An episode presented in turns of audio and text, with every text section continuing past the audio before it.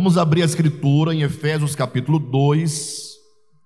Nós vamos ler os versículos 11, 12, 13, 14, 15, 16, 17, 18, 19, 20, 21 e 22. E vamos entrar para o capítulo 3 até o versículo 6. Não precisaríamos explanar esse texto, porque bastaria lê-lo. O texto ele diz por si mesmo, não é? Mas como nós temos tempo bastante hoje, nós vamos explaná-lo. Não precisaria, mas nós vamos explaná-lo, tá bom? Por isso leia com atenção para que você não fique surpreendido durante a ministração. Diz assim, a partir do capítulo 2, versículo 1 de Efésios: Ele vos deu vida, estando vós mortos nos vossos delitos e pecados, nos quais andastes outrora, segundo o curso deste mundo, segundo o príncipe da potestade do ar, do espírito que agora atua nos filhos da desobediência, entre os quais também todos nós andamos outrora, segundo as inclinações da nossa carne, fazendo a vontade da carne e dos pensamentos, e éramos por natureza filhos da ira, como também os demais. Mas Deus, sendo rico em misericórdia, por causa do grande amor com que nos amou, e estando nós mortos em nossos delitos, nos deu vida juntamente com Cristo. Pela graça sois salvos. E juntamente com Ele nos ressuscitou e nos fez assentar nos lugares celestiais em Cristo Jesus, para mostrar nos séculos vindouros a suprema riqueza de Sua graça em bondade para é, convosco em Cristo Jesus. Porque pela graça sois salvos mediante a fé, e isto não vem de vós, é dom de Deus, não de obras para que ninguém se glorie. Pois somos feitura dele, criados em Cristo Jesus, para boas obras, as quais Deus de antemão preparou para que andássemos nelas. Agora, a partir do versículo 11, tá? Eu voltei do início para dar um sentido né, pleno do entendimento. Portanto, lembrai-vos, portanto, lembrai-vos de que outrora vós, gentios da carne, chamados incircuncisão por aqueles que se intitulam circuncisos na carne por mãos humanas, naquele tempo estáveis sem Cristo, separados da comunidade de Israel e estranhos às alianças da promessa, não tendo esperança e sem Deus no mundo. Mas agora em Cristo Jesus, vós que antes estáveis longe, fostes aproximados pelo sangue de Cristo, porque Ele, Cristo, é a nossa paz o qual de ambos fez um, e tendo derribado a parede da separação que estava no meio, a inimizade, aboliu da sua carne a lei dos mandamentos na forma de ordenanças, para que dos dois criasse em si mesmo um novo homem, fazendo a paz, e reconciliasse ambos em um só corpo com Deus, por intermédio da cruz, destruindo por ela a inimizade. E vindo, evangelizou paz a vós outros que estáveis longe, e também paz aos que estavam perto, porque por ele ambos temos acesso ao Pai em, em um espírito, e assim já não sois estrangeiros e peregrinos mas concidadãos dos santos, e sois da família de Deus, edificados sobre o fundamento dos apóstolos e profetas, sendo Ele mesmo Cristo Jesus a pedra angular, no qual todo edifício bem ajustado cresce para santuário dedicado ao Senhor, no qual também vós, juntamente, estáis sendo edificados para a habitação de Deus no Espírito. Por esta causa, eu, Paulo, sou o prisioneiro de Cristo Jesus, por amor de vós, gentios, se é que tendes ouvido a respeito da dispensação da graça de Deus, a mim confiada para vós outros, pois segundo uma revelação, me foi dado conhecer o mistério, conforme escrevi há pouco, resumidamente. Pelo que, quando ledes, podeis compreender o meu discernimento do mistério de Cristo, o qual em outras gerações, esse mistério não foi dado a conhecer aos filhos dos homens, como agora foi revelado aos seus santos apóstolos e profetas no Espírito, a saber, o mistério revelado, a saber, que os gentios são co-herdeiros, a saber, que os gentios são co-herdeiros, membros do mesmo corpo e coparticipantes da promessa em Cristo Jesus por meio do Evangelho. Queridos, eu tinha por volta de 11 para 12 anos de idade. Vocês já sabem que praticamente toda a minha existência foi servindo a Deus em igreja evangélica, né? Até os dias de hoje. Salvo dois, quase três anos que eu fiquei afastado do evangelho, né? Na minha adolescência, por volta de 15 anos, 16, 17, eu estava por aí vivendo para mim mesmo, né? Mas o restante todo da minha existência sempre foi voltado e envolvido com as coisas de Deus. E eu me recordo que aos meus de 11 para 12 anos de idade, eu congregava numa igreja pentecostal, chamava-se Igreja Missionária Evangélica Galileia, Ministério da Âmias, que é um ministério de uns irmãos sul-coreanos, né? Lá na Ceilândia, no setor Penorte.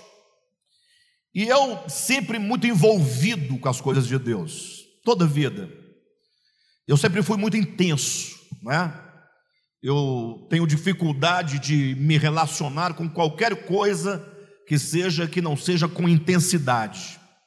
Então, assim, se eu me envolver é, em qualquer coisa eu vou me entregar, eu vou buscar, eu vou desejar profundamente conhecer, tocar, experimentar aquilo que eu estou vivendo naquele momento. É, diferentemente de algumas pessoas, ou muitas delas, né, que não sei como conseguem, não tenho como saber, é, se relacionar superficialmente ou indiferentemente com as coisas. Então eu tenho esse defeito, né, de ser intenso naquilo em que eu acredito. Bem, de todo modo, é, vocês sabem que pessoas mais intensas, no caso, teria dificuldade ou tem dificuldade de se envolver com pessoas da sua mesma idade, né? Então, eu com os meus 11, 12 anos de idade, uma criança, estava na igreja ali envolvido com os jovens da igreja. Então, eu não fazia parte da mocidade. Para quem já foi de igreja organizada pentecostal, sabe que tem o grupo de crianças, o grupo de adolescentes, o grupo de mocidade, o grupo das senhoras, né? Vocês sabem como é, acontece.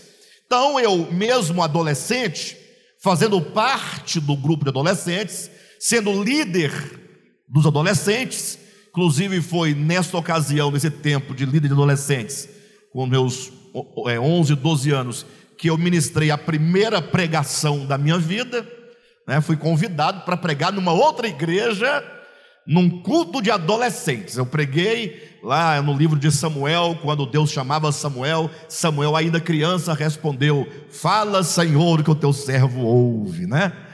Bem, me recordo como se fosse hoje. Mas é, eu sempre envolvido com pessoas de mais idade, mais velhas, mais profundas. Então eu andava com os jovens da igreja, não fazia parte da mocidade, mas os meus amigos mesmos eram é, os jovens, né? O presidente dos jovens, os demais jovens da igreja. E nós tínhamos ali um grupo de amigos, eu, a única criança, o restante, tudo já jovem de fato, de 15 para frente, de 15 anos para frente. Nós buscávamos a Deus assim de uma maneira muito extraordinária, né? dentro do nosso entendimento, né? daquilo que nós criamos, buscávamos de verdade. Né? Não precisa, é, não precisa dizer para vocês que eu, na época, no conceito da comunidade que eu frequentava, batizado com o Espírito Santo, falava em outras línguas, não é? E nós íamos para o monte. É, monte, para quem não sabe, é um lugar de oração. Não necessariamente um monte, mas uma chácara, né?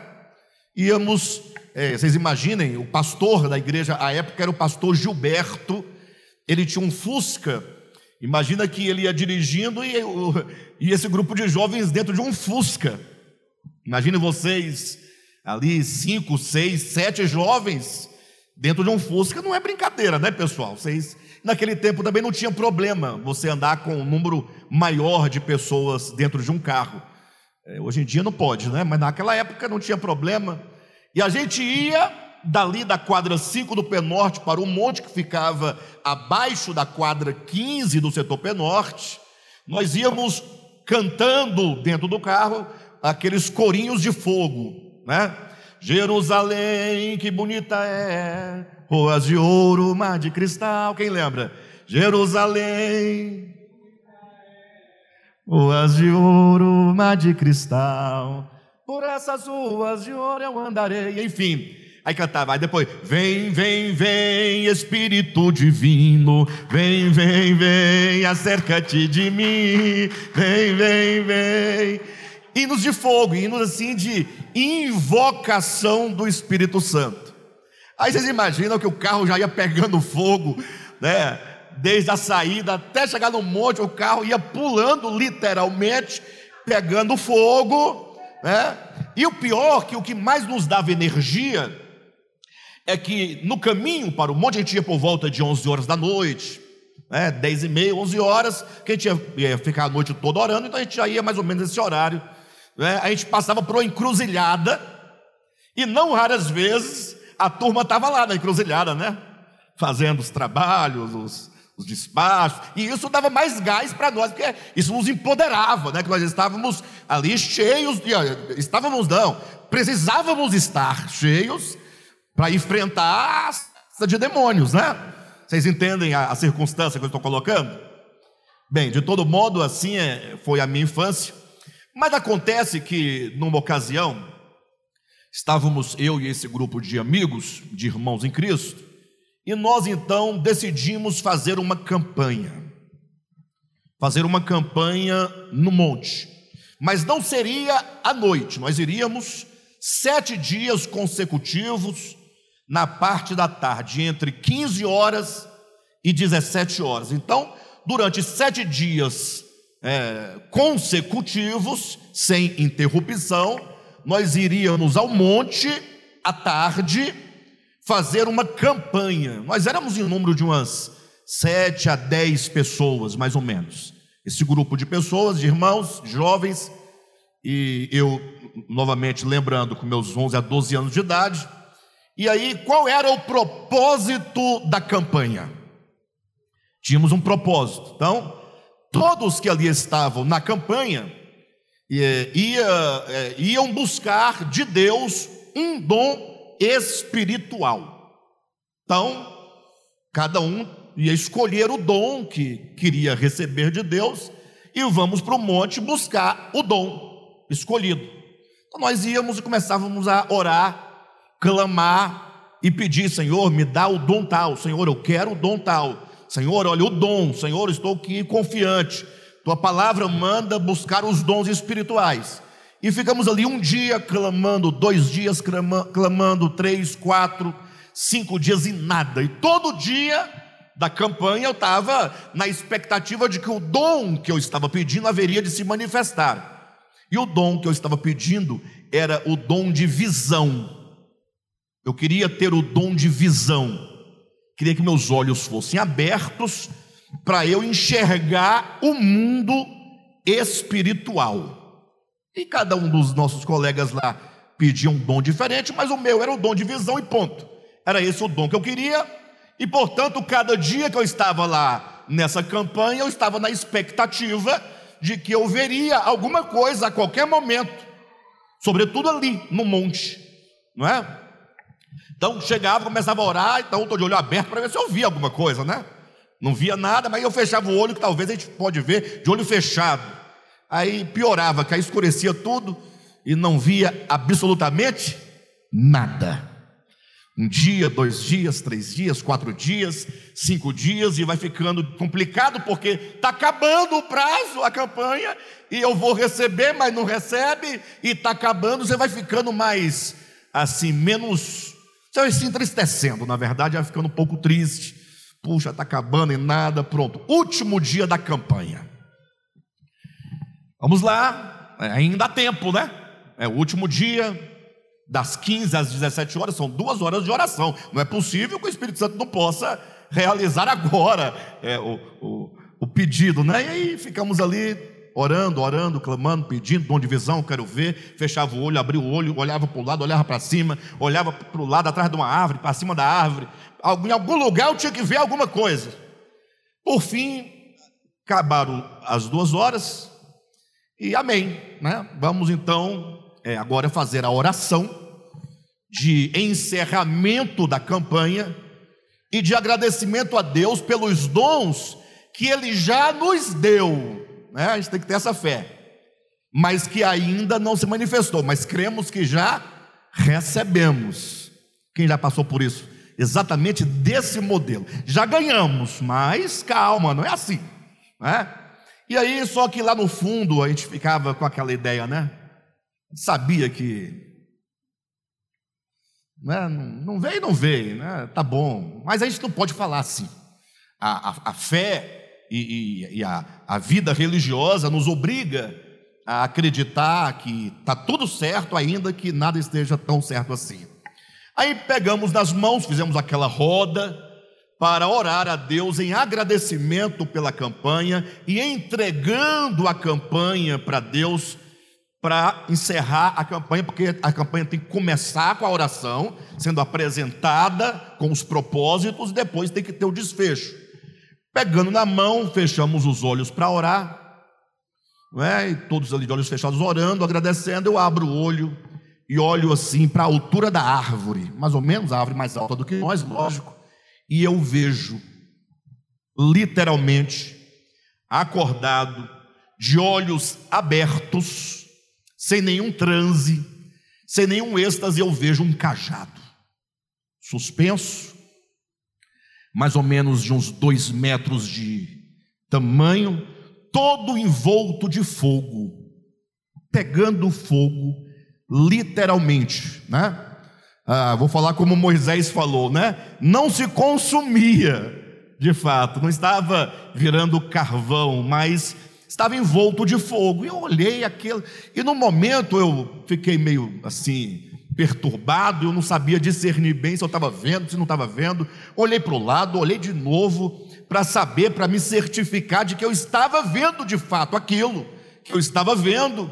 E de fato eu estava vendo. Não olhei para as pessoas para ver se alguém estava vendo também, todo mundo orando. E eu continuei vendo aquilo, aquele cajado até o final da oração, quando foi dito amém, esse cajado some na minha frente. E eu fiquei calado no primeiro momento, pensando. Falei, pessoal, vocês viram assim? Não, não vimos. Falei, pois é, eu acho que eu recebi o que eu estava pedindo, que era o dom de visão.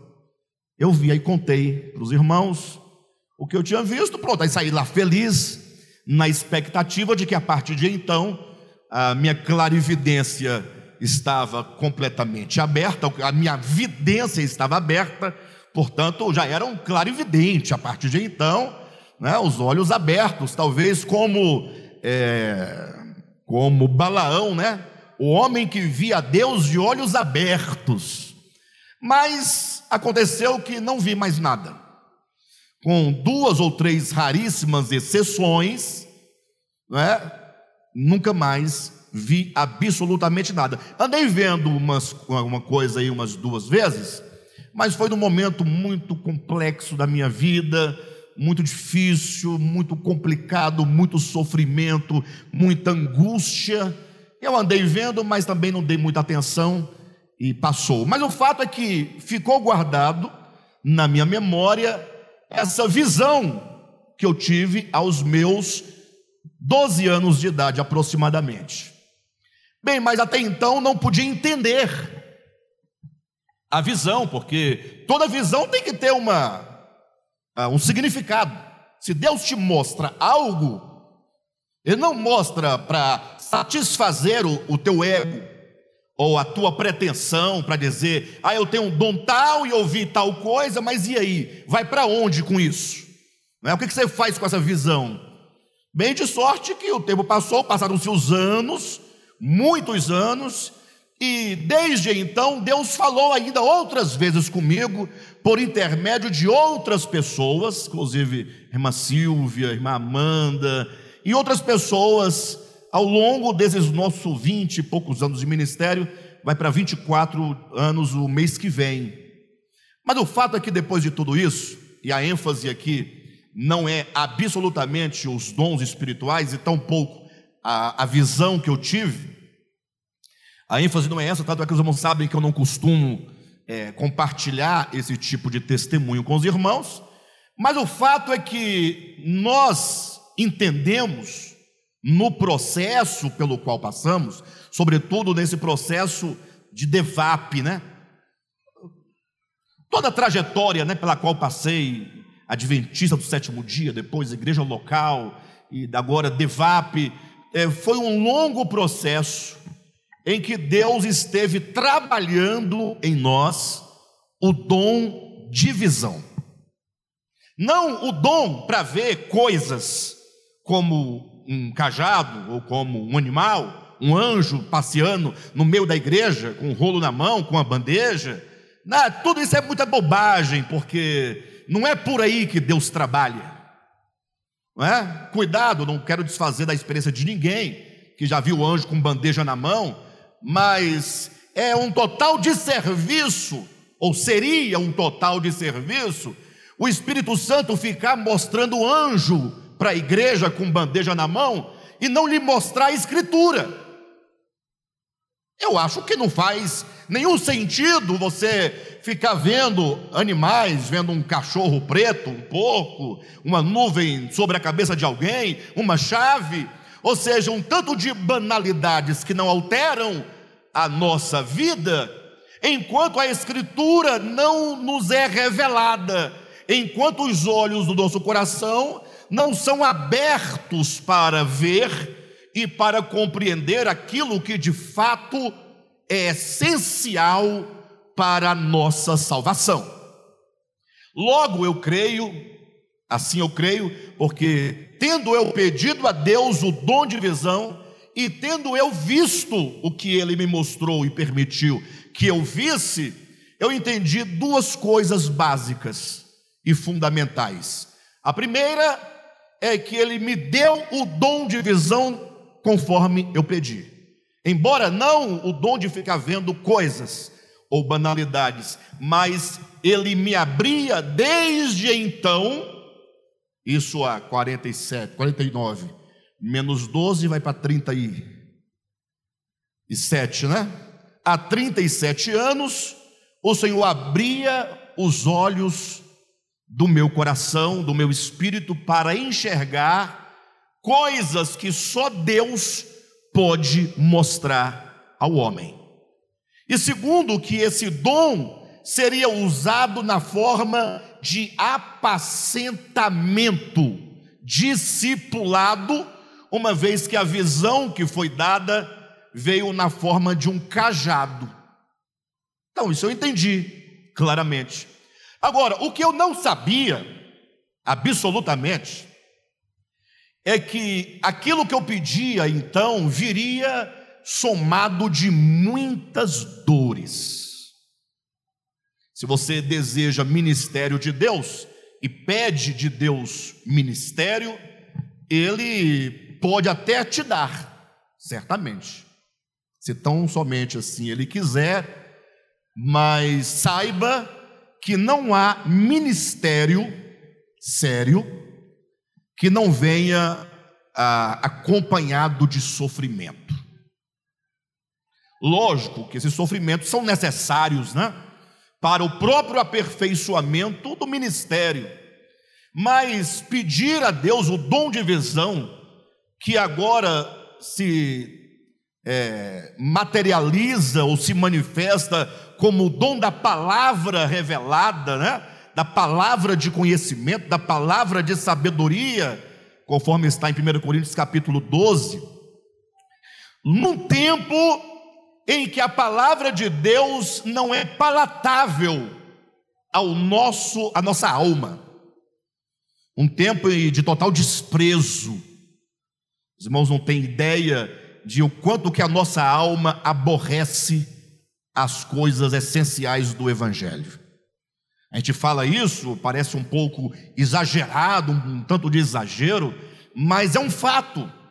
É, nós aqui, ainda com muita dificuldade, estamos lutando para receber essa palavra, para compreender essa palavra, para comer essa palavra, mas nós não representamos absolutamente nada em face dos 8 bilhões de habitantes do planeta. Ou seja, nós não existimos na história. Quem está entendendo? Nós somos, é, não tem nem como você é, é, colocar numa forma numérica o que somos, porque não chegamos é, nos números que dariam a nós alguma relevância, é 0,0000, não dá para chegar no 1 depois do zero, depois de quantos zeros, é, não dá. Mas, como diz o apóstolo Paulo claramente em 1 Coríntios, né?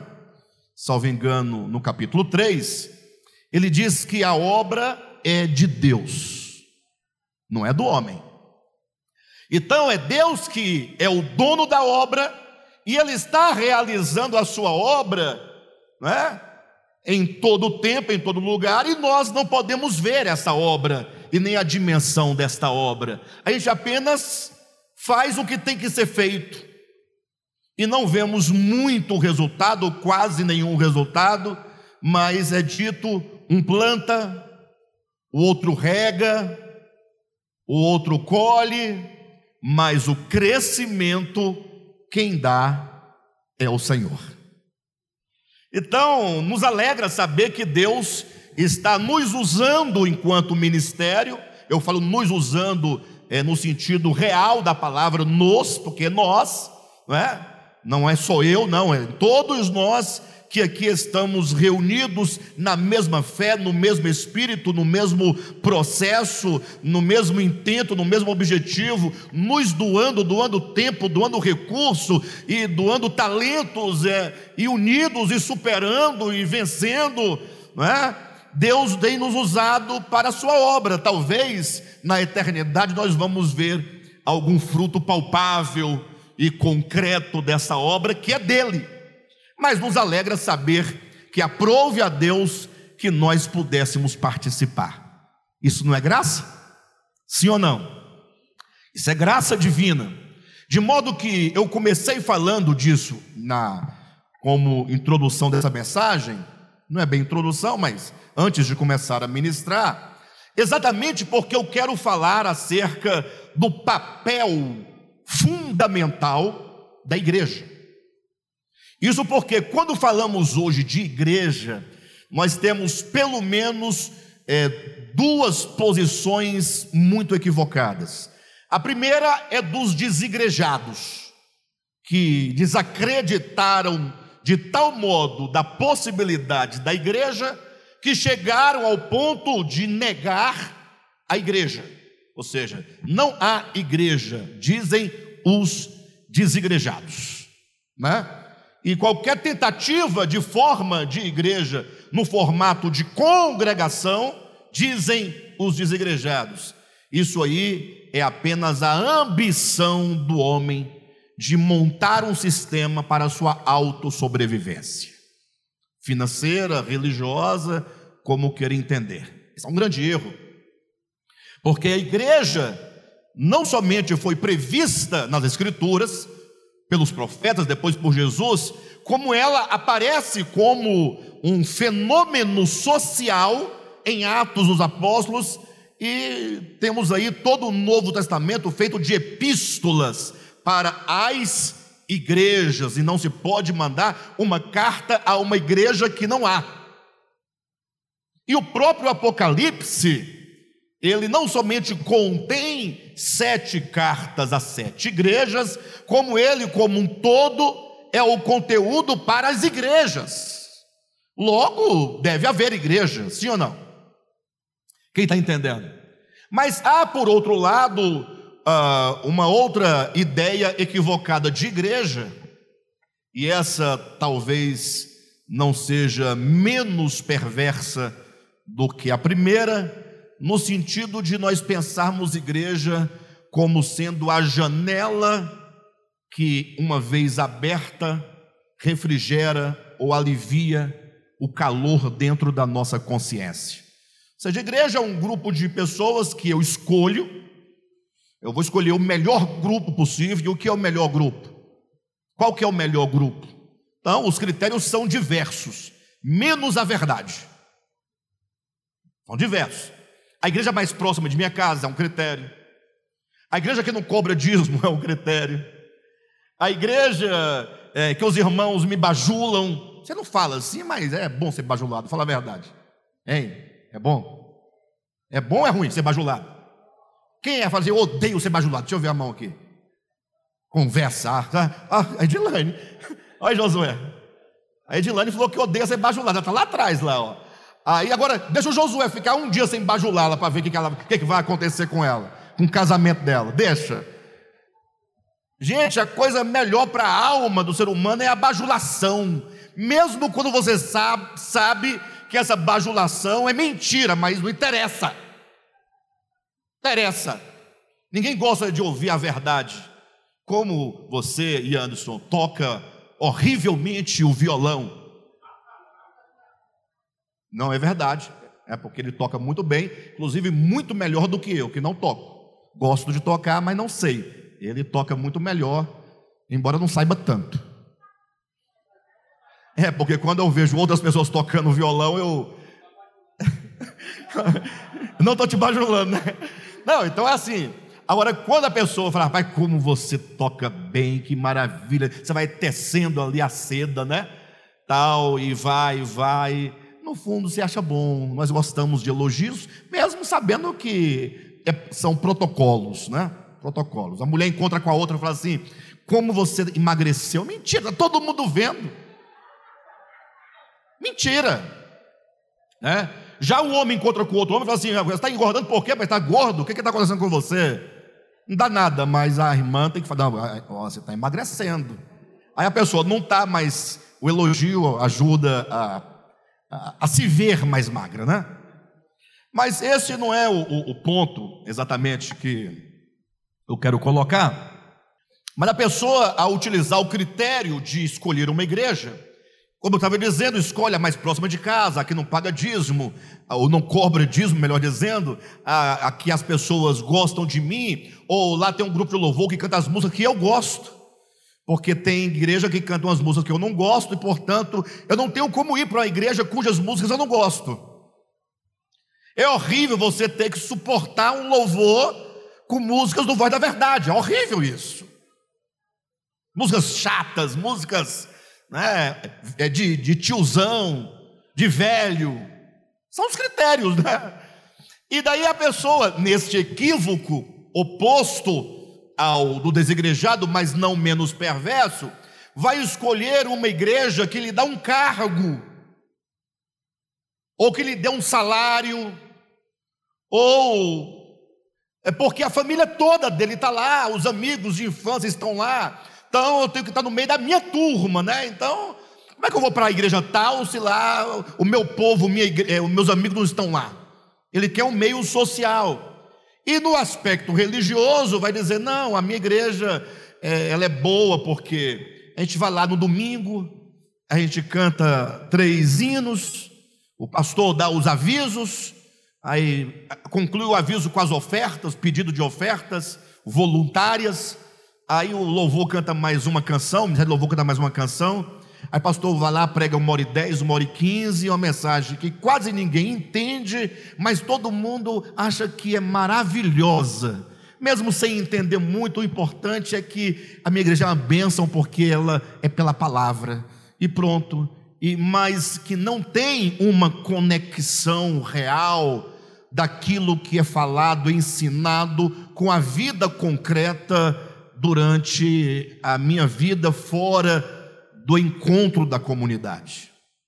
Então a gente vai vivendo assim. Eu tenho a minha vida, minha vida é uma.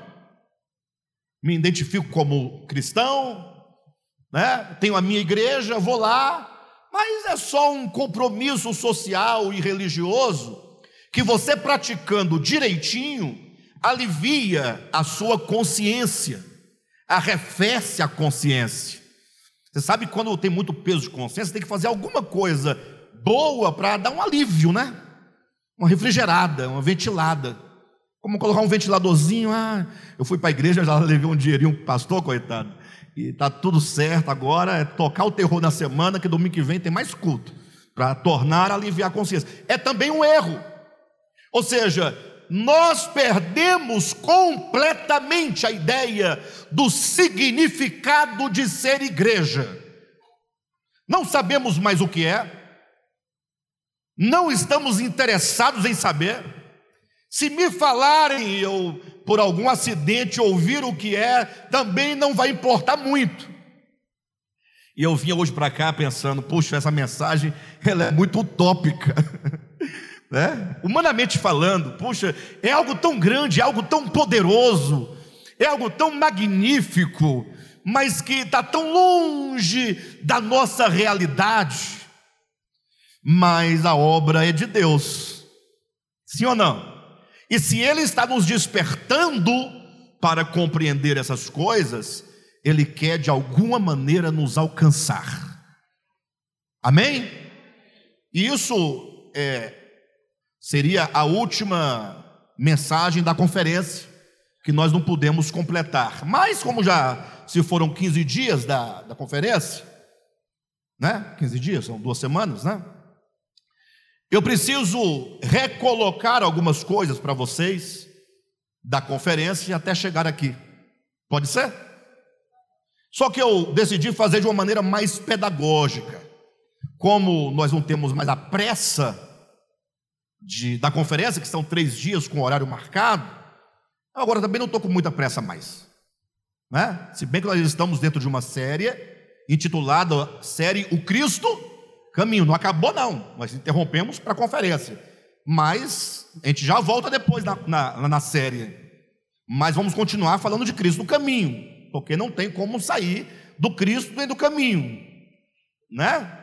Mas vocês vão entender. Para ficar mais claro para todos, mais pedagógico, mais simples, eu ah, coloquei as mensagens é, eu reduzi-las, eu redu, as reduzi a palavras. Aí quando você lembrar da palavra, você lembra do conteúdo da mensagem. E você tem que vincular uma palavra a outra. Quem está entendendo? Todo mundo aqui está bem atento? A primeira palavra, que foi a primeira mensagem, nós vamos chamar de princípio, com P. Princípio. Coloque essa palavra no seu coração. A segunda palavra é problema, com P. Você não esquecer. Princípio, problema. A terceira mensagem que nós ministramos é protótipo, com P também. Princípio, problema, protótipo. vai ter mais nomes do que o número de, de mensagens pregadas, obviamente, porque essa já é a quarta, então não pode ser, né? Então, primeiro, princípio. O segundo, problema. Terceiro, protótipo. Quarto, primícias ou primogênitos. Pode colocar os dois, a ideia vai ser a mesma. Também com P, tanto primogênito quanto primícias. Quem está entendendo? E por último, parousia, com P. E pleromização, com P. De pleroma, ou se quiser em português, plenitude. Tudo com P. Não tem como esquecer, pessoal. E eu vou dizer para vocês uma coisa: se vocês entenderem isso aqui, que será posto em forma de livro, eu fui convencido, estou convencido de que isto aqui é extremamente necessário nós legarmos à igreja em forma de livro. Se você entender isto aqui, e somente isto aqui, sua vida estará resolvida. Princípio, problema, protótipo, primícias ou primogênito, parousia, plenitude. Vamos esquecer a pleromização, ficar só na plenitude, que é a mesma pleromização, para não complicar. Tem gente que só quer uma desculpa para dizer não entendi. Então, tira o problema, o problema não, tira a desculpa e fica plenitude. Ai, Jesus. Princípio, problema, protótipo, primícias, parousia, plenitude. Isto é a conferência toda dessas palavras aqui, todas P. Não tem como você esquecer. Princípio. O princípio pode ser tanto o princípio vitalizador, o princípio vital, o princípio substancial de algo, ou princípio de começo. Ambas as ideias estão corretas. O fato é que todas as coisas, atenção, quando eu digo todas as coisas, eu estou me referindo à nossa criação, que nós conhecemos como planeta Terra, que está no sistema solar. O restante não sabemos. Ah, pastor, tem muitas. Pois é, mas eu não sei a história desse, dessas galáxias, não sei se tem seres, se não tem, como é a vida deles, como é a história deles, eu não sei. Então é bobagem você ficar preocupado com o, universo, equivocadamente com os multiversos, enquanto você tem um problema no seu, na, na sua criação, e você está preocupado com Marte. Não dá. Então vamos ficar só aqui mesmo. Essa criação da qual temos conhecimento, e da qual a Escritura dá testemunho da sua história. Portanto, o princípio, que é o primeiro ponto, fala de Cristo. O Cristo de Deus é o princípio da criação de Deus. O que, que significa? Que Ele é o princípio. Sabe quando você vai comprar um medicamento e você fala assim: qual é o princípio ativo desse medicamento? Você não fala isso? Sim ou não? Então, o princípio ativo não tem relação com o começo. Mas qual é a substância, a essência, a base não é? Sim ou não? Estou errado, Rosirene? É isso mesmo? Princípio ativo enquanto a base, a substância, né, que vai tratar o problema, que se propõe a tratar o problema. Agora tem que perguntar também para a Vera também, que agora a Vera é sua colega, na área da saúde. E se não perguntar para ela, ela vai se sentir preterida. E você preferida. E ela preterida. Tá certo? Eu estou certo? Então, Cristo é o princípio da criação de Deus, enquanto aquele que é a substância a partir da qual tudo existe.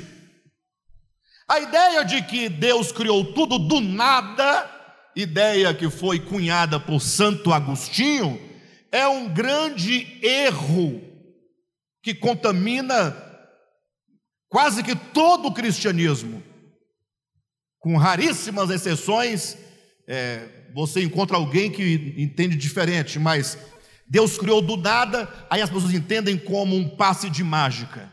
Eu até poderia aceitar que Deus criou tudo do nada, se a expressão do nada quer dizer quando não havia nada, Deus criou tudo, aí tudo bem. Agora, ele criou do nada como se o tudo fosse tirado do absoluto do nada, não faz sentido. Porque nada gera nada. Para Deus trazer à existência coisas do nada, ele teria que ter uma varinha de condão e fazer aparecer cachorrinho, macaquinho, cavalinho, graminha, aguinha, peixinho, gentinha, e ficar brincando de plim-plim. Pelo contrário, a Bíblia fala que todas as coisas dos céus, da terra, as visíveis e invisíveis, elas foram criadas nele Cristo é o grande, entenda metaforicamente, laboratório no qual tudo vem à existência a partir dele, nele, por ele, para ele. Isso está em Colossenses capítulo 1. João capítulo 1, todas as coisas foram feitas por intermédio dele, e atenção, e sem ele, sem ele, nada do que foi feito se fez, ou seja, tudo foi feito com ele, tendo-o como substância. Por isso que Paulo vai dizer que nele nós vivemos, nele nós existimos, nele nós nos movemos. Isso é o princípio. Ou seja, se você pudesse saltar para fora do Cristo, você desapareceria. Quando eu preguei isso aqui, na ocasião da conferência, alguém perguntou no chat: até Satanás? Ora, essa pergunta subtende o quê? Satanás é uma criatura que existe e subsiste à parte de Deus. Então, se isso for verdade, faz de Satanás um ser que não vem de Deus, que não depende de Deus, mas que existe. Logo, Deus não é absoluto. Porque para ser absoluto tem que ser único e exclusivo. Se tem um outro ser que não depende de mim, que existe a parte de mim, eu não posso dizer que eu sou, porque ele também é. Vamos cair no maniqueísmo, no dualismo. Então, o princípio nós tratamos no primeiro dia da conferência é esse Cristo de Deus que é a própria vida, e enquanto tal, esta vida é que vai gerando, trazendo existências das mais diversas. Tudo existe nele, por meio dele e para ele.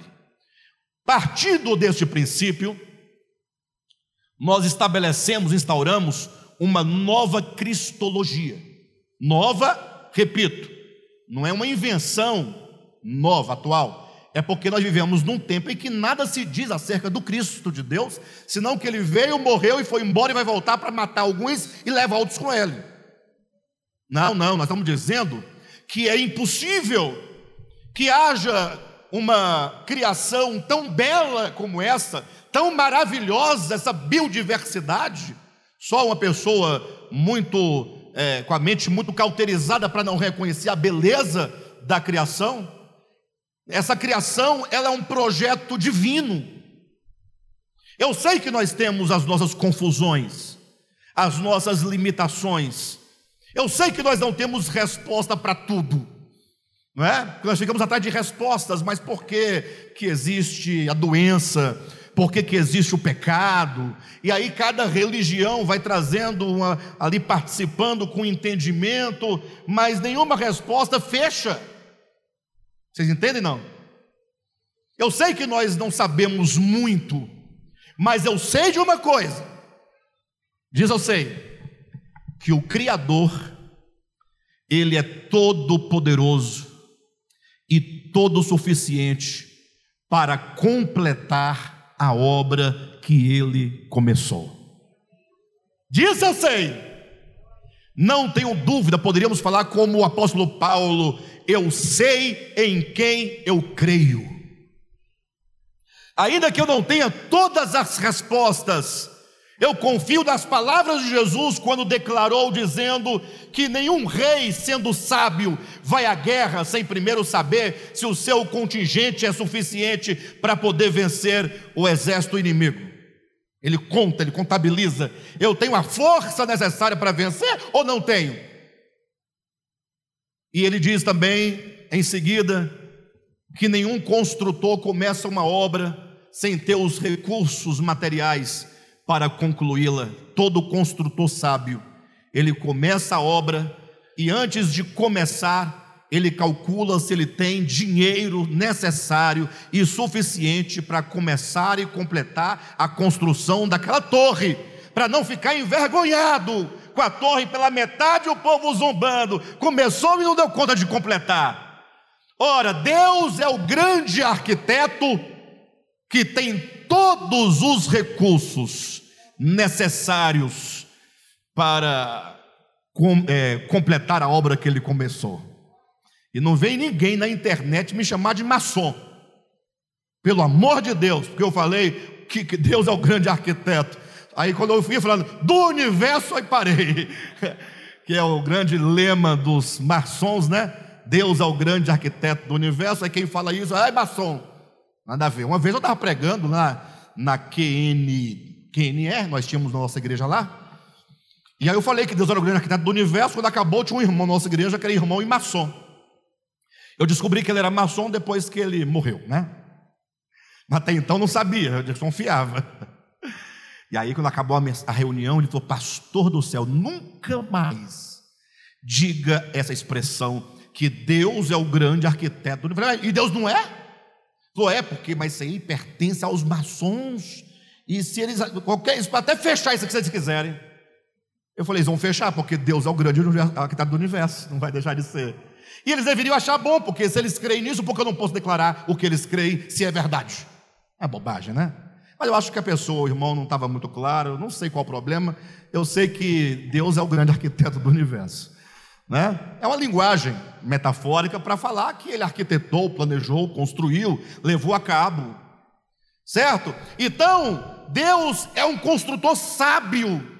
Ele jamais começaria o princípio, agora princípio enquanto começo, tá? Jamais começaria uma obra sem ter os recursos para terminar. Como é que Deus vai começar uma obra? Sem saber, puxa, eu vou criar aí humanidades e humanidades, milhões e milhões de seres humanos, bilhões e bilhões de seres humanos, e eu não sei onde vai acabar com tudo isso porque depende dos caminhos dos homens, das decisões dos homens, do querer dos homens, da vontade dos homens. E Deus perdido aí se arrepende aqui, toma ali, aí resolve aqui, uma medida provisória aqui, é um Deus bagunçado, um Deus que é pego de surpresa a todo momento. Não, não. Deus, antes de começar a sua obra, ele fez os cálculos para saber se ele tinha os meios de completar a obra. Vocês entendem que isso é uma metáfora, né? Deus calculou, é metáfora, vocês sabem, né? Palavras de Jesus no Evangelho de Lucas. E Deus, quando olhou para os homens, que o grande problema na terra aqui são os homens, tá? E ele viu a vontade dos homens, a vontade, essa vontade que vocês têm aí, uma vontade dura, uma vontade mesquinha, fala a verdade. Essa vontade nossa que não quer o reino de Deus exatamente. Não, não queremos exatamente não. Cantar venha o teu reino é fácil. Mas você quer que o reino de Deus venha agora na sua vida? Não, calma, não é bem assim. Calma. Tem muita coisa para realizar ainda. Quando Deus olhou e viu as vontades endurecidas, Deus calculou para saber se tinha o poder suficiente para vencer esses inimigos todos. Por isso, aquele que começou boa obra vai completar. Então, nós começamos agora, entendam, a leitura da história, tendo Cristo como a base, como princípio vitalizador e criador de todas as coisas, o Cristo como espaço, ambiente no qual tudo vem à existência, o Cristo como sendo o fundamento de sustentação, que a tudo cria, que a tudo sustenta, que a tudo alimenta, que a tudo embeleza. E agora temos o Cristo como a garantia de que a obra de Deus alcançará 100% de sucesso. Vocês creem nisso? Nós estamos resgatando né, a soberania de Deus, no sentido pleno e do significado de soberania. Porque tem quem pregue soberania, mas a soberania desses aí só vale ou só funciona se Deus criar seres sem vontade. Você não tem vontade, você não tem liberdade. Você não tem livre-arbítrio. Por que, que ele criaria seres privados de liberdade? Porque ele tem medo do que pode acontecer e sair do seu controle? Pense nisso. Quem prega um Deus soberano, cuja soberania só é possível se privar os, seus, os seres criados de liberdade, esse Deus, ele é, não é, ele é cheio de medo. Ele fala: se eu criar com liberdade, eu não dou conta de segurar a onda. Então, eu vou criar seres é, autômatos para que eu possa manipulá-los. Aí essa ideia leva ao cúmulo do absurdo para John Piper ter declarado, por ocasião da queda ah, das duas torres gêmeas, vocês lembram? Daquele, ah, aquela violência que foi causada lá nos Estados Unidos aquele terrorismo, e John Piper disse que era da vontade de Deus e era decreto de Deus que aquilo acontecesse. Né? Mas nós entendemos que Deus é soberano, e porque Ele é soberano, e somente porque Ele é soberano, é que Ele cria seres livres, porque Ele sabe que Ele tem o poder de cumprir toda a sua vontade, a despeito de quantas vontades existam. Esse é o princípio. Claro o princípio? Agora olhem para mim. Esse Cristo, princípio, e aqui é onde está a, a sacada, a ideia de toda a conferência. Esse Cristo princípio, no qual tudo se encontra, estão entendendo? Ele é a base da nossa unidade. O que nos torna um? O Cristo. Você está nele. Olha que diz na Bíblia, Efésios capítulo 4, quando Paulo vai dizer: Olha pessoal, ei, vocês precisam se esforçar.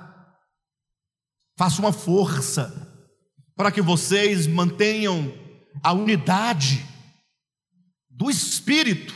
Ah, então existe uma unidade do espírito. Queridos, o problema nosso, olhem para mim. Eu vou pregar hoje até meia-noite, não estou nem aí. Olhem para mim, pessoal, vai ficar só, só eu e Josué. Ele não é doido de sair daqui? Ele não é louco. O Anderson não vou dizer não, porque. É doido também, Anderson? Não é louco? Bem, mas olhe para mim. Quando a gente fala em espírito e em verdade, quando fala, vamos orar em espírito, vamos em espírito, o que, que você imagina que é em espírito? Só pensa que é ficar se colha assim concentrada. Se abrir o olho, conversar, você tem que ficar em, vamos ficar em espírito. Quer ver uma coisa, irmãos? Vamos ficar todo mundo agora em espírito. Vamos lá.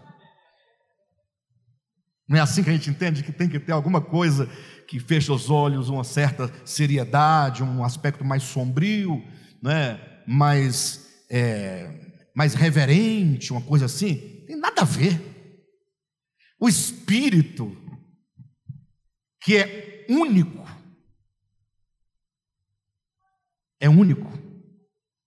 O Espírito que é uno e indivisível é a base da essência do próprio Deus e de todas as coisas. Quando Paulo diz: esforcemos-nos por preservar a unidade do Espírito, aí ele vai explicar isso, dizendo que essa unidade, né, do Espírito, ela tem um vínculo, e esse vínculo é o vínculo de quê? Da paz. Aí Paulo explica melhor para nós, aí ele vai dizer no versículo seguinte: porque há um só corpo Quantos corpos existem? Só tem um. Ele está explicando você. Por que, que nós temos que manter a unidade? É porque é só um corpo, né? não tem para onde você ir, poxa, não tem alternativa. É porque eu sou da Assembleia de Deus, e daí só tem um corpo. Ah, eu sou do DEFAP, só tem um corpo. Ah, é porque eu sou batista, só tem um corpo. Eu sou católico, apostólico romano, só tem um corpo. Você não tem alternativa. A unidade é do Espírito, e esse Espírito é uno indissolúvel e indivisível. E só, e nós também fomos chamados numa só esperança. Não tem uma esperança para o crente, outra para o católico, outra para o ateu, outra para o fulano. Não existe, é uma só.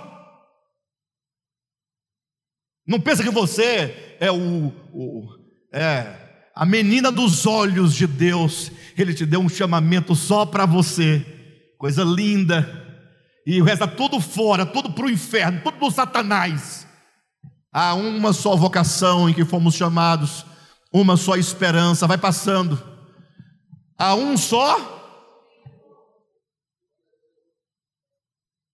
Quando eu disse que na, na, lendo a Bíblia não tem, o que, não tem muito o que explicar, é só ler. Um só Senhor, uma só fé e um só batismo. Eu sei o que vocês estão pensando. Eu sei o que alguns de vocês estão pensando. Mas vamos ler mais. Há um só Deus. Quantos deuses há? Declara. Um só? Um só? Se aproprie disso. Pai nosso, que estais no. Não é Pai meu, é Pai nosso. Há um só Deus. E quantos pais há? Um só Pai. Há um só Deus e um só Pai dos evangélicos. Há um só Deus e um só Pai dos ortodoxos. Há um só Deus e um só Pai da igreja certa. Não, há um só Deus e Pai de quantos? De todos. A igreja tem um papel fundamental do que nós estamos dizendo. Eu estou ainda no princípio, não fui para o problema. Não tem como ir para o problema sem entender o princípio. Já preguei isso aqui, não já? No primeiro dia. Só que agora eu estou mostrando outros ângulos. Um só Deus e Pai de todos o qual, esse Deus e Pai de todos, é sobre quantos? É sobre todos. E age, ele age. Deus age por meio de todos. e está em todos. Gente, não é possível. Vamos tratar nosso coração e entender por que somos igreja. Nós não queremos ser a igreja certa, a igreja poderosa, a igreja eleita em detrimento dos não. Não, não. Nós queremos entender o que é essa tal de igreja, qual é o nosso papel dentro de um projeto que tem Cristo como princípio, Tem Cristo como meio e tem Cristo como fim. O Cristo de Deus, ele é o Cristo de toda a criação. Está no começo. E esse Cristo é a unidade. O que vincula eu, ou vincula a mim, não, vincula eu a você, o que nos vincula é a cor da nossa pele? É o gênero sexual? É a fé dogmática e confessional? O que que nos une? É o princípio. O que nos une às águas, aos peixes, aos animais, às plantas, ao cosmo. Nós não somos seres individuais, no sentido como conhecemos a palavra, neste universo em que nós estabelecemos uma relação constante de sujeito e objeto e vivemos a dominar as coisas. Não, isso tem que acabar. Essa relação de sujeito e objeto com vistas à dominação tem que acabar, porque nós fazemos as, das pessoas e das coisas fazemos objetos de manipulação do nosso querer, da nossa vontade, da nossa cobiça. Por isso que nós vivemos o que vivemos. Então, o Cristo de Deus é essa unidade, é o Espírito de Cristo, é o Espírito de Deus. Ele torna tudo um, porque o próprio Espírito no qual vivemos, existimos, nos movemos, é um e é indivisível. Logo, quebrar a unidade é impossível. Não tem como quebrar a unidade. Alexandre, como é que não tem como quebrar a unidade se você acabou de ler o texto que Paulo diz para nós nos esforçarmos por manter a unidade, se agora diz que não pode quebrar a unidade? É porque é impossível você quebrar a unidade que nos vincula. Quebra o laço entre eu e Josué, quebra. Josué briga comigo, fica nervoso comigo, sai da igreja, monta outra igreja, mas nós estamos vinculados. Tem jeito, Josué. Está vinculado. E por que que Josué fez isso? E estamos vinculados. Porque há um só Deus, há um só Senhor, há um só batismo, há uma só fé, há um só tudo. É tudo uma unidade. É o mesmo Deus e único que está em todos está sobre todos, age em todos, e esse um, um, um que é o Espírito, uma fé, uma vocação, uma esperança, um Senhor, um Espírito, um Pai, é a unidade do Cristo no princípio. Não tem como você quebrar os vínculos entre nós e entre nós e qualquer outra coisa, a não ser que você conseguisse sair desse Cristo Aí você estaria quebrando, mas o problema é que antes de você quebrar, você desaparece porque não há existência fora dele. Quem está entendendo? Que maravilha, né, queridos? Estava bom demais até surgiu o quê? O problema. o problema. O que, que vai acontecer? A quebra da unidade. Alexandre, calma, você acabou de falar que não tem como quebrar. Agora você vai ter um problema e o problema é a quebra da unidade. O problema é que essa quebra da unidade só pode acontecer no seu coração. Só na sua consciência. Vocês sabiam disso? Só aqui dentro. É o pecado original que alguns chamam de ilusão. Alguns chamam o pecado acertadamente de ilusão. O que é o pecado? Ilusão. Pecado é treva, ignorância, ilusão, mentira. É o nada. Então, quando você, na sua cabecinha aqui, ó, acha que você é capaz de existir por si, em si e para si, você está em pecado. Não é verdade, porque tudo foi criado em Cristo, por Cristo e para Cristo. Aí você acha que pode viver em você, por você e para você. É pecado. Aqui é o pecado original. O problema é o pecado. O problema é a ilusão. E essa ilusão vai se consolidando e se confirmando enquanto tal com o nome de ego. O ego é o que vai gerar todas as lutas e todos os sofrimentos que o nosso ego causa ao outro e a nós mesmos. Por isso que a Bíblia vai chamar de pecado qualquer coisa que tire do seu próximo o lugar de filho de Deus, com todas as benesses de filho de Deus. Por que, que a inveja é pecado? Já parou para pensar? Por que, que Deus me culpa de pecado é, só porque eu tenho inveja? O que é que tem a minha inveja? É, o problema é que a sua inveja é um ego, é um eu. Na verdade, não é eu. Eu é só Deus. Mas é você que se coloca como eu, se chama eu, que agora requer para si o outro e o que é do outro do seu modo e na hora que você quer. E como você não consegue, você não tem força para fazer isso, você vê com um sentimento amargurado. Esse sentimento amargurado se chama inveja. Quem está entendendo? Então você pode aplicar esse princípio a qualquer pecado. Qualquer forma de pecado tem origem nessa ilusão, nesse ego, nesse egoísmo, nesse egocentrismo.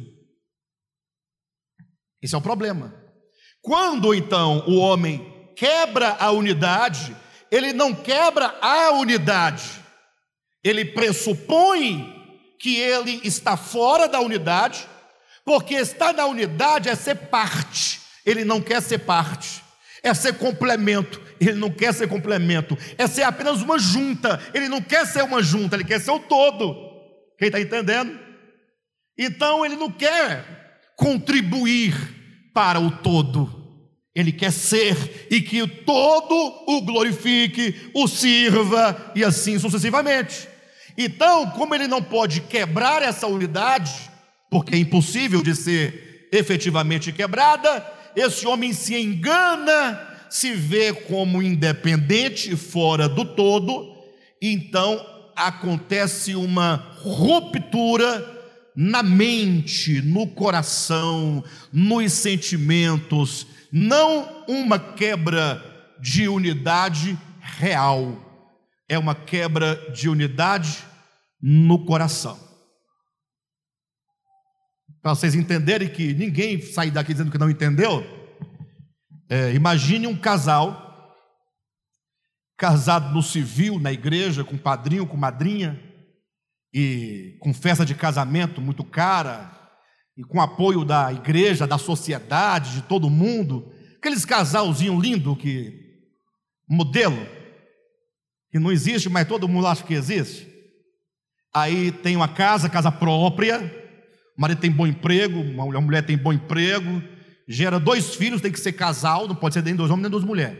Tem que ser um homem e uma mulher, bonitinhos, educadinhos que todo mundo fala que coisa mais linda. Se for para ser assim, até eu quero me casar. Né? Só que dentro de casa, portas trancadas, tudo fechado, nem os filhos sabem, que os pais são muito prudentes, mas os pais estão desconectados no coração o pai não fala alto com a mãe e vice-versa, porque não pode. Tem que manter aquela aparência. Quem está entendendo? Quem já viveu isso aqui, não levanta a mão. Mas ele estava ali dentro da mesma casa, na mesma mesa, no mesmo ambiente, com a mesma aparência, mas falta aquele elemento espiritual de alma rompido. Esse rompimento só existe aqui dentro. Não é uma coisa que você pega e corrige, conserta. Não é como um pneu que fura e você vai lá e pede para o borracheiro consertar. Não, é aqui dentro. acontece no coração. Isso porque eu acredito que o casamento verdadeiro, único e verdadeiro casamento entre um homem e uma mulher, não é nem de cartório nem de igreja, é quando dois corações se vinculam em amor. É a única coisa que justifica tornarem uma só carne. E, assim, e semelhantemente, o divórcio não precisa de uma certidão de casamento averbada de divórcio para ter divórcio. Nem precisa mudar de casa, nem precisa declarar para todo mundo. Vocês podem estar divorciados há anos e anos sem saber, porque disseram que divórcio é ir no cartório. Não, o divórcio é quando esse vínculo do coração se quebra e não há mais nada que os vincule. Vocês ficam insistindo numa coisa que não existe, em nome de outra coisa que também não existe, para um tanto de gente que exige de você que você viva uma vida que não existe, porque senão você vai para o inferno. Quem está entendendo? Pastor, então está acabado? Não, você pode restaurar. Mas o problema é que a dureza do nosso coração é o grande problema. Bem, mas o assunto aqui não é casamento nem divórcio. O assunto aqui é unidade. Eu dei apenas um exemplo, para vocês entenderem. A unidade foi quebrada, é a entrada do pecado. Perfeito? Lembra que o primeiro tema da conferência era criação e queda? Então, chegamos aqui. O que é a queda? É essa, esse quebrar da aliança com Deus no coração. Essa aliança se quebra, esse vínculo afetivo, emocional, psicológico, espiritual se quebra no coração com a desconfiança de Deus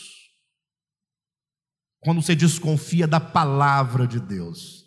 Não tem como manter um bom relacionamento se você desconfia da pessoa. Se vocês congregam aqui e desconfiam de mim, não tem como você ser edificado. Tem? Porque você está sempre olhando assim, ó, vai ouvindo, ó, vai vendo.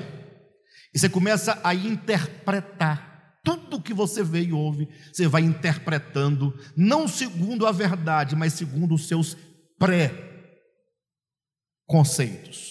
Não preconceitos, pré-conceitos, de acordo com seus conceitos previamente adquiridos acerca de. Então, a desconfiança do homem em relação à palavra de Deus fez com que o homem rompesse com Deus. E aí, agora, olhe para mim, a partir da entrada do pecado, eu queria fazer uns PowerPoint, umas coisas bonitas, mas não, não teve jeito. Eu não sou como Josué. Josué é tudo, é tudo certinho, né? Tudo arrumadinho, tudo. E eu, tá, para mim, está tudo na minha cabeça, só na cabeça. Eu não consigo mais ficar desenhando gráfico. Já foi o tempo, viu, Josué? Seu tempo também vai chegar. Nada a ver, questão de. É. Bem, de todo modo, a partir do pecado, o pecado é o problema. A criação entra, vamos colocar, tinha que ter o PowerPoint, né? É. O Cristo, princípio, ele é o ponto de unidade. Vai imaginando aí. Com o problema, qual é o problema? É a divergência que acontece no coração, na consciência, em relação a Deus por dúvida da palavra, é o problema do pecado. É cada um querendo ser e existir por si em si, para si mesmo, contrapondo a tudo existe em Cristo, por Cristo e para Cristo. E agora, desse ponto de unidade, por causa do problema que é o pecado, a criação começa a abrir um leque um leque de divergência. Começa a história de divergência. De um ponto você abre assim, ó, quem está entendendo aqui? Vocês estão vendo o ponto de unidade? E agora o processo de divergência que vai abrindo, e quanto mais caminha, mais distantes vão ficando, sim ou não?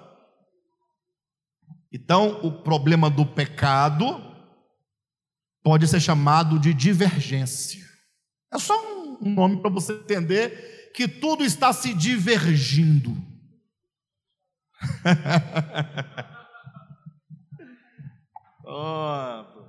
Está aqui do ponto de unidade, vai abrindo o leque. Ó. E se continuar aqui? Quanto mais avança, mais distante vai. Obrigado, Verinha. Vai ficando. Esse é o problema.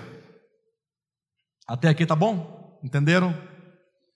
Vocês acreditam que eu vou parar exatamente onde eu parei? O pior é eu voltar semana que vem, começar tudo de novo e parar exatamente onde eu parei.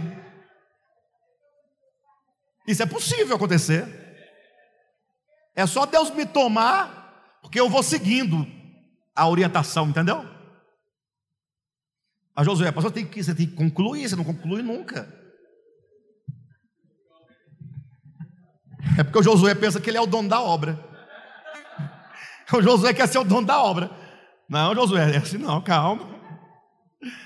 Queridos, agora Deus olha essa divergência total entre os homens, entre os homens e Deus, tudo se afastando cada vez mais no coração, só no coração. Deus fala assim: eu tenho que resolver esse problema. Eu preciso trazer os homens de volta para a unidade no coração. É aqui onde todo o problema acontece. Olha para você por um minuto apenas. Você vai perceber que todo o problema está aí dentro de você. Não está na sua casa enquanto construção, no sofá enquanto móvel, na cama enquanto leito. O problema não é quanto você ganha, nem quanto você perdeu, nem quanto você quer ganhar. O problema não é seu marido, o problema não é sua esposa, o problema não é sua mãe, o problema não é seu pai, não é seu irmão. O problema está aqui dentro, porque quando todos estão longe de mim, somente eu, recluso dentro de mim mesmo, eu me deparo com todos os meus problemas. porque estão aqui. A pessoa com quem eu tenho dificuldade está lá, está nem sabendo de nada, eu estou sofrendo sozinho, ela nem sabe, tem nem ideia do que se passa aqui dentro de mim. Então, Deus tinha que arrumar um jeito, uma solução de trazer o homem de volta para um ponto de unidade no coração. Deus tinha que derrubar a parede da separação. Deus tinha que destruir a inimizade. Preguei ou não preguei isso aqui? Então não estou doido, né, Josué? Tá certo? E como é que ele vai fazer então? o problema está no cosmo como um todo, no nosso cosmo. Não é só um problema do homem. Não se esqueça de uma coisa, todo mundo aqui, ó, que a criação a um só tempo geme. Continua? Bora, vocês não sabem? A criação a um só tempo geme e suporta angústias até agora, não por causa de si mesma, mas por causa daquele que a sujeitou. A criação está gemendo na esperança. A criação tem uma esperança, a grama tem esperança, o cachorro tem esperança, o cavalo, a vaca, o jacaré, a pulga. Toda a criação está gemendo e sofrendo angústia, porque ela está sujeita ao perecimento, sujeita à vaidade, sujeita ao passamento por causa do homem. Nós, homens, somos os culpados e os responsáveis pelo sofrimento da criação. E ela está, portanto, gemendo e ela está aguardando ansiosamente pela restauração dos filhos de Deus porque ela sabe que quando os filhos de Deus forem restaurados, ela também há de ser restaurada. Então ela fica dizendo para nós: vamos, sigam, avancem, vocês precisam se manifestar logo como filhos de Deus, porque nós, criação, dependemos de vocês Porque se vocês não se manifestarem, nós, criação, não seremos tirados do cativeiro da corrupção. Romanos capítulo 8, leia lá. Ou seja, é um problema que nós causamos, mas é um problema que afeta toda a criação. E se afeta toda a criação, lembra que toda a criação está no princípio, nele? Então ele vai ter que resolver o problema de quem? De toda a criação, de toda ela, de toda ela. Portanto, a obra de Cristo é uma obra de redenção de todos os homens. 1 João capítulo 2, versículo 2. E também é uma obra de redenção de toda a criação. Romanos capítulo 8, do 17 até o 23. Ou seja, nós agora estamos no encalço do Cristo que é um tudo que é o absoluto, que é o princípio, e que agora vai executar uma obra. Eu não sei se eu falo, vocês estão preparados para isso, mas eu vou encontrar um meio termo para vocês não quebrarem a unidade. tá bom? Esse Cristo que é uno, e que já sabia de todos os percalços que haveria. Para de bobagem. Até porque, ei, não existe crescimento e nem amadurecimento sem sofrimento. Talvez mais uns 20 anos para vocês entenderem o que isso significa. Ou menos para quem se abre à verdade. Não há crescimento sem sofrimento. E não há sofrimento sem erro. Já leram a parábola do filho pródigo com atenção? O filho disse: Pai, dá-me a parte dos bens que me cabe. E o pai disse: O que para o filho? Tá. Se fosse você, o que você falaria para o seu filho? Você está louco? Você está maluco? Você ia começar brabo, nervoso, xingando, brigando, ameaçando. Quando você visse que não ia resolver, você ia amansando, porque a corda vai quebrar, não tem jeito. Aí você tenta agora, depois de muita briga, agora é com diálogo. Agora eu vou tentar. O diálogo é por último, sempre. Muita persuasão, muita conversa. Aí agora quer abraçar, agora quer não sei o que e tal. Aí no final não dá certo. O que, que o pai da parábola fez em relação ao filho quando o filho lhe pediu a parte dos seus bens? Ele entregou. Por que, que ele entregou? Porque o filho nunca chegaria a condição de consciência que ele teria quando voltou, se não tivesse saído. A sua saída ensinou a ele. A sua saída foi conhecimento, foi reconhecimento, foi escola. Ele conheceu o pai na ausência do pai. Quem tem pai direto não sabe o que é pai, tem que perder para sentir. Quem entende? Então agora esse Cristo, ele vai resolver o problema onde? O problema de toda a criação. Mas onde que está o problema? No coração do homem. Então ele vai resolver o problema onde? Dentro do homem. Por isso que o verbo se fez carne. Pronto, ele se faz homem. Está aqui um homem. Este homem é o protótipo é o primeiro, é o primeiro homem gerado de mulher, nascido de Adão.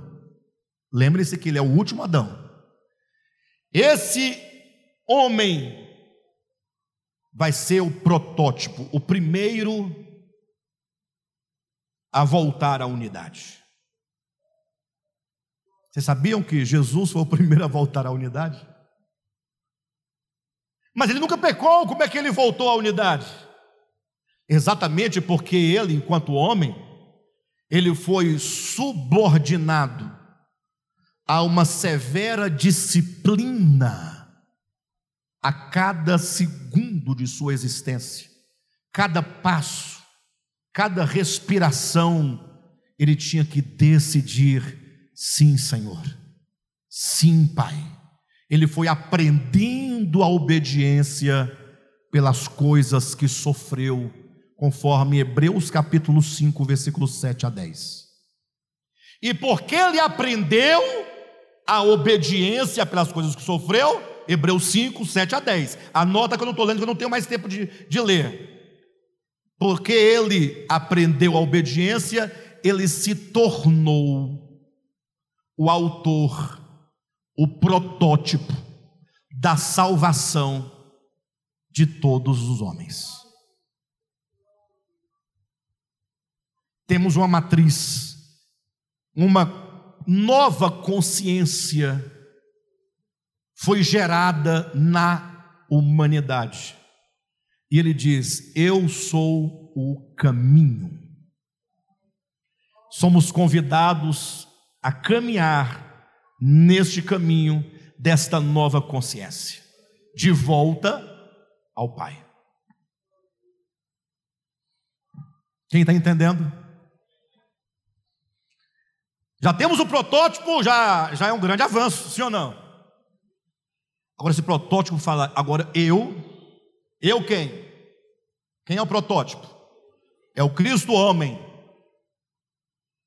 Esse Cristo não é a unidade? Não é o princípio? Que veio solucionar o problema da divergência? E ele começa a resolver gerando o que? Convergência em Jesus. Jesus, homem, é o ponto de convergência.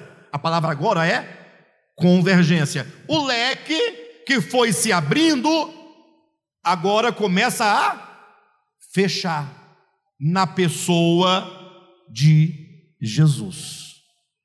Jesus é o ponto de convergência. Onde ele foi morto? Na cruz. A cruz é o ponto de convergência. Quem quer voltar à convergência? À unidade.